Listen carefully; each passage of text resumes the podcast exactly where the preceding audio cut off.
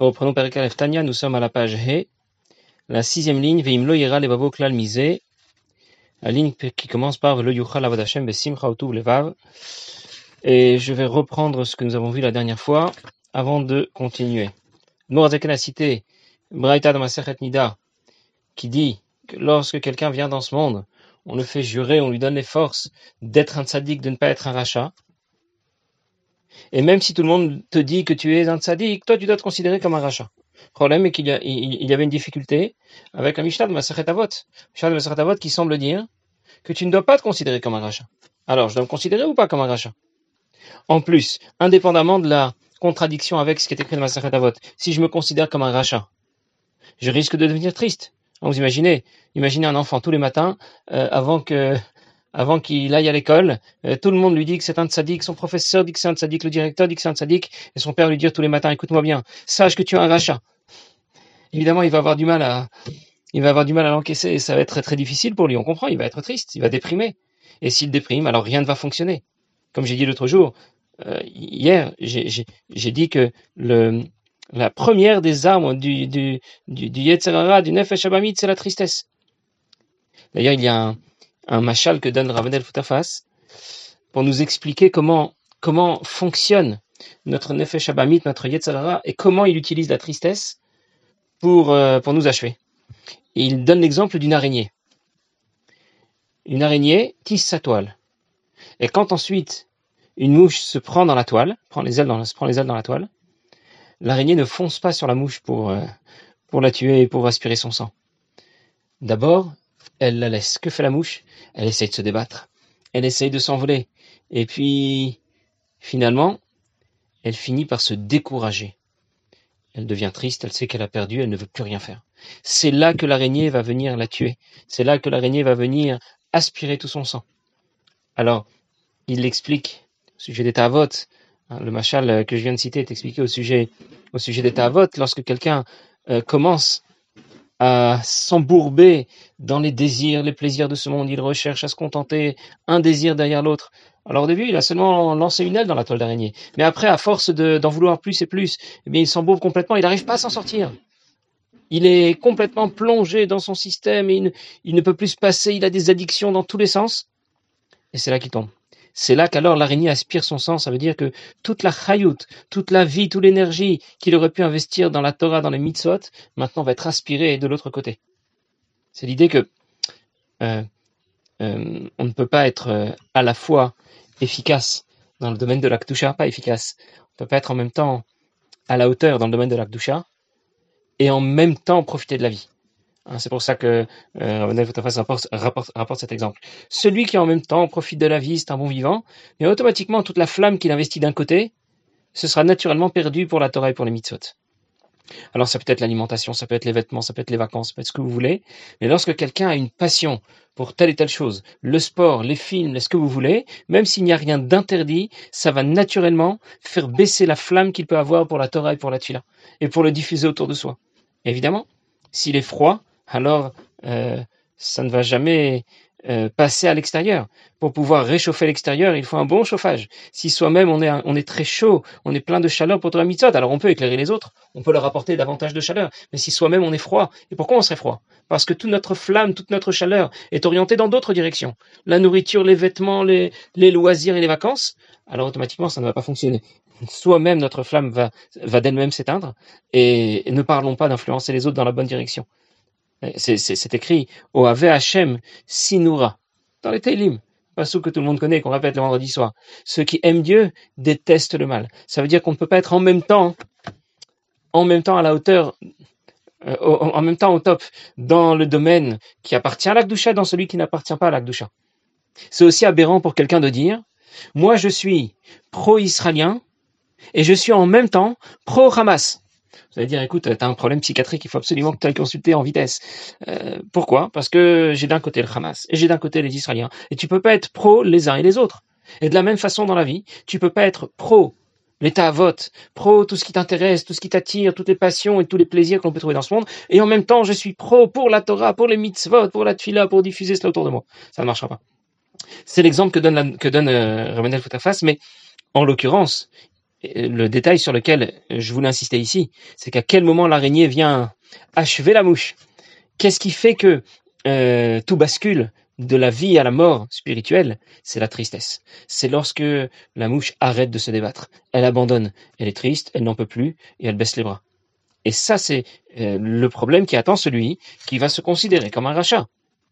Alors il y a peut-être une autre solution, on va dire la Mourazaken. Vim lo ira levavo misé s'il n'en conçoit pas de peine. Ça veut dire, disons que je vais me considérer comme un rachat, mais ça m'est égal. Je suis rachat, mais content. Alors, il y a la volide kalut shalom. Alors, il risque de venir apprendre les choses trop à la légère. Lorsque quelqu'un commet une faute, porte ça dans la chassidoute, lorsque quelqu'un commet une faute, les choses se passent en plusieurs étapes. Au départ, il a commis une faute, il a un peu honte. La première fois. Il a commis cette faute, il n'est pas fier de lui. Ensuite, il finit par s'habituer. Après, ça ne le dérange même pas que les autres le sachent.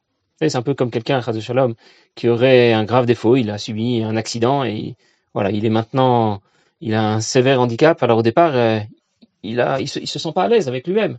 Après, il finit par s'habituer à accepter son problème. Et ensuite seulement, il va finir par euh, euh, ne plus prendre en considération le regard des autres et ça le dérangera même plus. Pareil pour quelqu'un qui fait une avéra. C'est pour ne pas rentrer dans ce cycle, dans ce système où on s'habituerait à la avéra, où euh, la passerait comme une lettre à la poste, que nous prions chaque jour et que nous disons dans, la, dans les brachot, juste avant que la Tchema, on demande velonevosh, que l'on n'ait pas honte, veloni kalem, je ne saurais pas vous traduire avec précision, veloni kalem, que nous n'allons pas comment dire Nikalem, ne non pas être humiliés, Veloni Kachel, et que l'on ne va pas euh, tomber et faillir. Ce sont les mots de, euh, ce sont les mots de la tfila, de la deuxième bracha de Kriyat juste avant Kriyat dans la tfila du matin. C'est dire que, de deux choses l'une, tu me demandes de me considérer comme un rachat. Très bien. Soit je vais être triste, et c'est cuit. Soit je vais pas être triste, et c'est cuit aussi. Parce que si je suis pas triste et si je prends ça à la légère, bien du coup, je vais sans problème, haut la main, faire des avérotes, en veux-tu, en voilà, et je vais continuer sur le même mauvais chemin. Après, avoir, après nous avoir présenté cette première question, euh, l'Admour Azaken, comme je disais l'autre jour, ne nous présente pas la question pour qu'on y réponde, simplement on va y répondre. Mais c'est pas, pas seulement là le sujet. C'est juste pour soulever, euh, soulever la pierre et voir un peu ce qui se passe en dessous. Le problème n'était pas de soulever la pierre. L'Admorazaken soulève un problème, mais c'est surtout pour qu'on vienne s'intéresser davantage au concept de tzaddik, rachat, et surtout pour ce qui nous intéresse, Benoni. Alors, avant de donner la réponse, la réponse ne vient pas tout de suite. Nous allons, nous allons devoir d'abord euh, défricher ces différents concepts. Et l'Admorazaken continue à poser d'autres questions. Il dit Achenyan et c'est la sixième, la sixième ligne euh, dans la page là où il y a le point vers le haut du Hamoud. Nous avons trouvé Big Mara dans la Gemara de Chalukot. Cinq euh, catégories différentes en termes de tzaddik et de racha et de benoni. pourquoi, c'est écrit matsinu? Nous avons trouvé. Pourquoi nous avons trouvé? Yesh Big Mara. Il y a dans la Gemara cinq catégories tzaddik, racha et benoni. Pourquoi on a trouvé? Parce qu'en vérité, les cinq ne se trouvent pas au même endroit. Dans le premier pérec de Maseret Brachot, on nous parle de tzaddik vetovlo, tzaddik veralo, Racha vetovlo, racha veralo. Je traduis, un tzaddik pour qui tout va bien, un tzaddik pour qui tout va mal, un rachat pour qui tout va bien, un rachat pour qui tout va mal. Très bien. À la fin de ma de, vers la fin de Maseret Brachot, à la fin du neuvième pérec de Maseret Brachot, là, l'Agmara donne euh, une autre approche et du coup nous, nous parle d'un nouveau concept, tzaddik, benoni et rachat. Le tzaddik, le benoni, on pourrait traduire en moyen, mais c'est une très mauvaise traduction comme on va voir, et le rachat. Alors c'est l'association de ce qu'on trouve dans le premier Pérec et dans le neuvième, Pérec de Maseret Brachot qui nous permet de dire qu'au total, ça fait donc cinq niveaux différents. Il y a le tzaddik, qui se, qui se décompose en tzaddik vetovlo et tzaddik veralo. Le tzaddik pour qui tout va bien et comment on a compris, comme on va voir tout de suite dans la Gemara, tout va bien pour lui, la vie est belle. Il a une bonne parnassa, il a une famille, il a des enfants, il est en bonne santé, tout va bien. Et puis il y a le tzaddik veralo, il y a le tzaddik pour qui tout va mal. Et puis il y a le rachat vetovlo, le rachat pour qui tout va bien, le rachat pour qui veralo tout va mal. Et enfin le Benoni. Pirshu Bigmara, donc c'est l'explication d'Agmara. Tzadik vetovlo gamo. Pourquoi ce tzadik? Pour lui tout va bien, parce que c'est un tzadik complet. Tzadik veralo, tzadik shenogamo. un tzaddik veralo, c'est un tzaddik qui n'est pas un tzaddik complet. Comment je peux comprendre un tzaddik qui n'est pas complet? Imaginez, enfin, comment, comment on le comprend pour l'instant? Évidemment, les définitions que l'on donne maintenant sont celles que, qui se rapportent à ce que dit l'Agmara dans Maseret Brachot. Et la Zaken commence par nous donner ces définitions parce qu'il va nous dire que ce ne sont pas les définitions les plus exactes et les plus profondes. Il faut d'abord les connaître. Alors que nous dit l'Agmara dans Maseret Brachot pourquoi ce tzaddik Un tzaddik pour un tout va bien et pour l'autre tout va mal? Parce qu'il y en a un qui est un tzaddik complet et l'autre c'est un tzaddik qui n'est pas un tzaddik complet. Un peu comme si je vous disais que dans une marmite, la marmite est complètement cachère, tzaddik vetovlo, il n'y a absolument rien euh, pas cachère dedans. Et puis dans une autre marmite, c'est aussi cachère, mais il y a une goutte de lait qui est tombée dans le plat de viande. Alors comme si une goutte de lait seulement dans une grande marmite de viande c'est Batel Beshichim, on va dire que c'est caché. Donc, on parle bien d'un tzaddik, il a du mal en lui, donc de ce fait, les choses ne tournent pas très bien dans sa vie, même si c'est pas toujours automatique parce que Dieu a ses secrets et prend ses décisions. Mais ça veut dire que, voilà pour l'instant comment nous avons compris, la Gemara dans ma Seret Brachot, il y a un tzaddik gamour, un tzaddik complet pour qui tout va bien, un tzaddik qui est gamour, qui n'est pas complet pour qui les choses ne vont pas bien. Bon, Zaken rapporte une deuxième définition. Deuxième définition du concept de tzaddik et racha. Parashat Mishpatim dans le Zohar, c'est écrit Perush Tzadik Veralo. Quand on parle d'un tzaddik et il a du mal, il ne s'agit pas de ce qui se passe dans sa vie. Est-ce qu'il est en bonne santé, en mauvaise santé? Est-ce qu'il a une bonne parnassa, une mauvaise parnassa? Mais Shara, beau Kafouf Letov. On ne parle pas de ce qui lui arrive dans la vie, on parle de, sa situation. Quand on dit Ralo, on veut parler de lui. Il y a un tzaddik pour lequel il y a un peu de mal en lui et un tzaddik pour lequel il n'y a que du bien en lui. Donc c'est une autre vision du concept de tzaddik et racha, supérieur à celui de l'Agmara, où on ne s'arrête pas à euh, la vie qu'il mène. Est-ce que les choses vont bien ou vont moins bien pour lui dans la vie? On parle uniquement de sa position et de sa situation sur le plan spirituel. Il y a un tzaddik pour qui le Yetzerara n'est pas vraiment actif. Lui, on va l'appeler un tzaddik Tovlo, et un tzaddik pour lequel le Yetzerara est tout de même un peu actif. Et dans ce cas, on va l'appeler tzaddik Veralo. Bon, Zaken n'a pas terminé. Voilà encore une autre citation qui va attirer notre attention sur le concept de tzaddik et racha, et surtout, ce qui nous intéresse, Benoni. Dans la Gemara, sauf Perektet de Vrachot. Tzadikim Yetzertov Shoftan. Qui est un tzaddik C'est celui qui est jugé par son Yetzertov.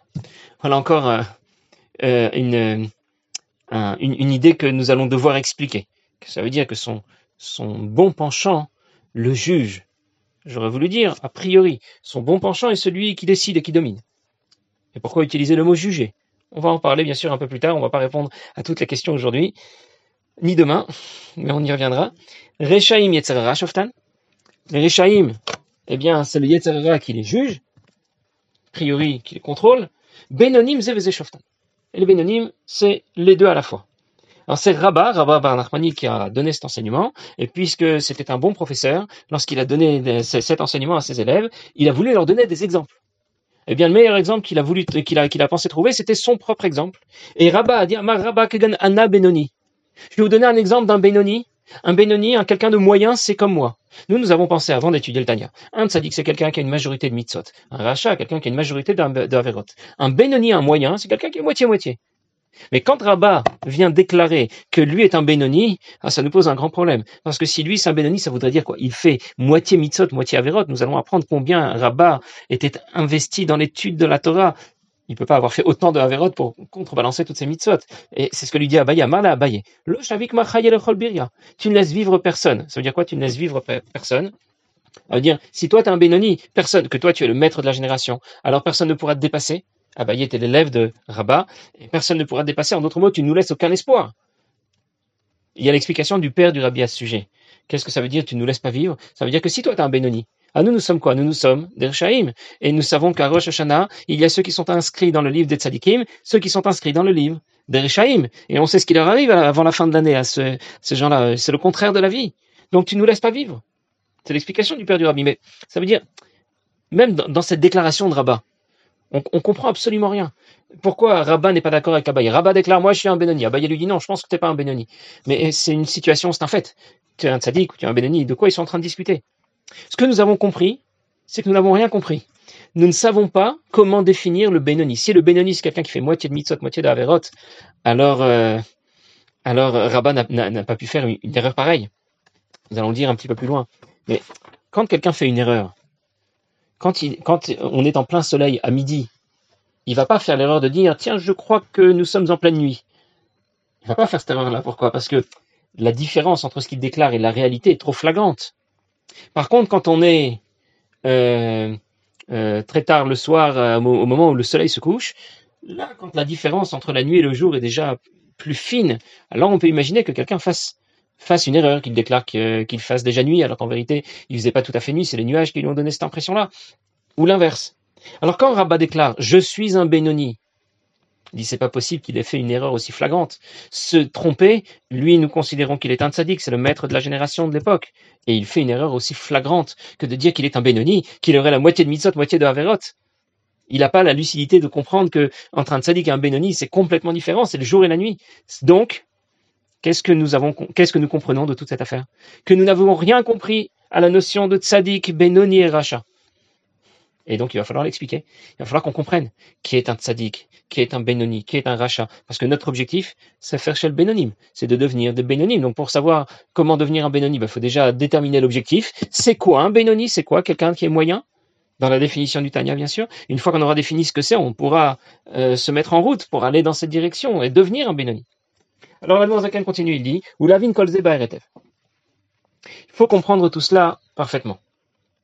Peut-être que Rabat, a, déclaré qu'il était un Benoni simplement par modestie.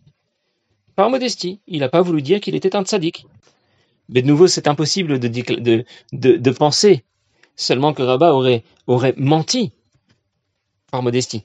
Tu veux être modeste, bon, ben, tu essayes d'étaler tes connaissances, tu essayes de, ne pas trop te montrer. Mais de là à déclarer le contraire de la réalité, ne se fait pas non plus. On n'a pas le droit de mentir, même si on veut être modeste.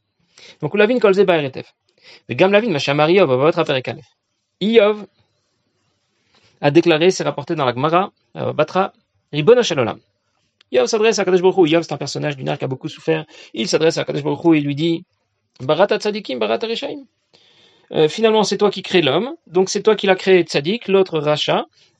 Et donc, euh, l'homme n'a pas à être récompensé ou à être puni pour quelque, que, quelles que soient les décisions qu'il ait prises. Sauf que, Tzadik Racha Lokama. Tzadik Racha n'a pas été dit. Qu'est-ce que ça veut dire Dans la Gemara, il racontait qu'il y a un malach qui s'appelle Laila, et ce malach demande à Kadosh Baruch avant qu'un enfant ne vienne dans ce monde. Il sera riche ou il sera pauvre, il sera en bonne santé ou pas en bonne santé, etc. Sauf une chose.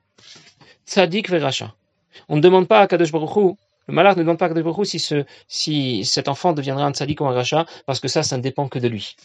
Et tout le monde a les moyens de réussir et de relever le défi qui lui a été donné, d'être un sadique et de ne pas être un rachat. Mais en tout cas, ce n'est pas Kadesh Baruch qui décide pour nous. Il y a donc bien lieu de récompenser ceux qui ont atteint l'objectif qu'ils devaient atteindre et de punir ceux qui ne l'ont pas fait.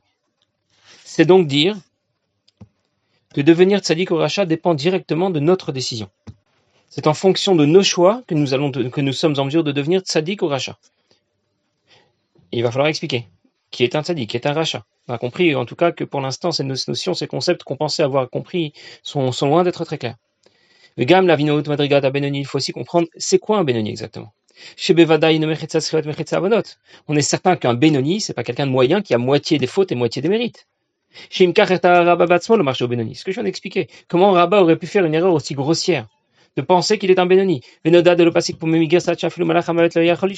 On sait qu'il ne s'arrêtait pas d'étudier au point que le Malach ne pouvait pas pouvait pas le faire mourir. On raconte dans la Gemara que dans le le Mala, dans le tribunal céleste, il y a eu une discussion au sujet de certaine euh, d'une certaine plaie qu'on appelle une baheret, on a, a parlé dans Parashat Metzora, est-ce que c'était tahor, tamé, pur, impur?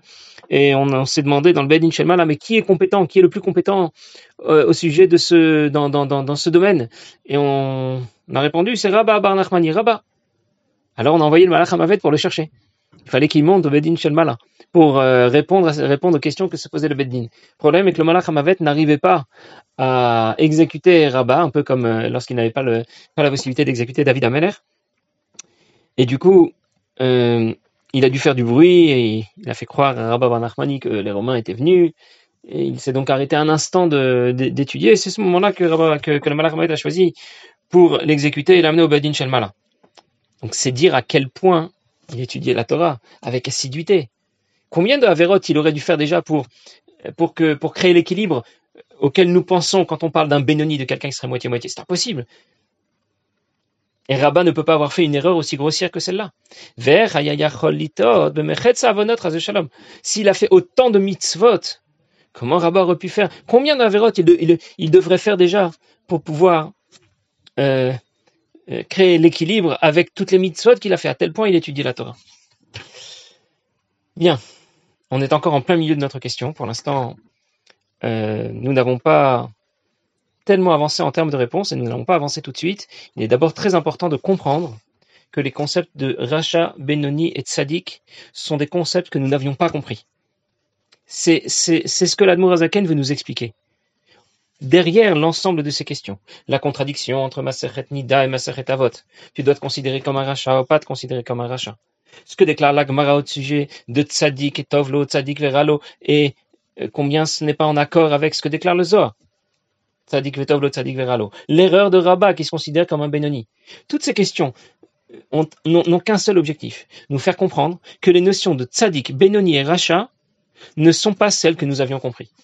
Une fois que nous aurons compris que nos a priori sont déjà à mettre de côté, alors on pourra on pourra avancer, et l'Admorazaken nous expliquera davantage ce que sont que Tzadik, Benoni et Racha, mais d'abord, il va falloir apprendre à nous connaître, à connaître l'homme, de quoi il est constitué, qui est son âme divine, qui est son âme animale, et alors nous aurons tous les renseignements dont nous avons besoin pour mener la bataille et gagner la victoire.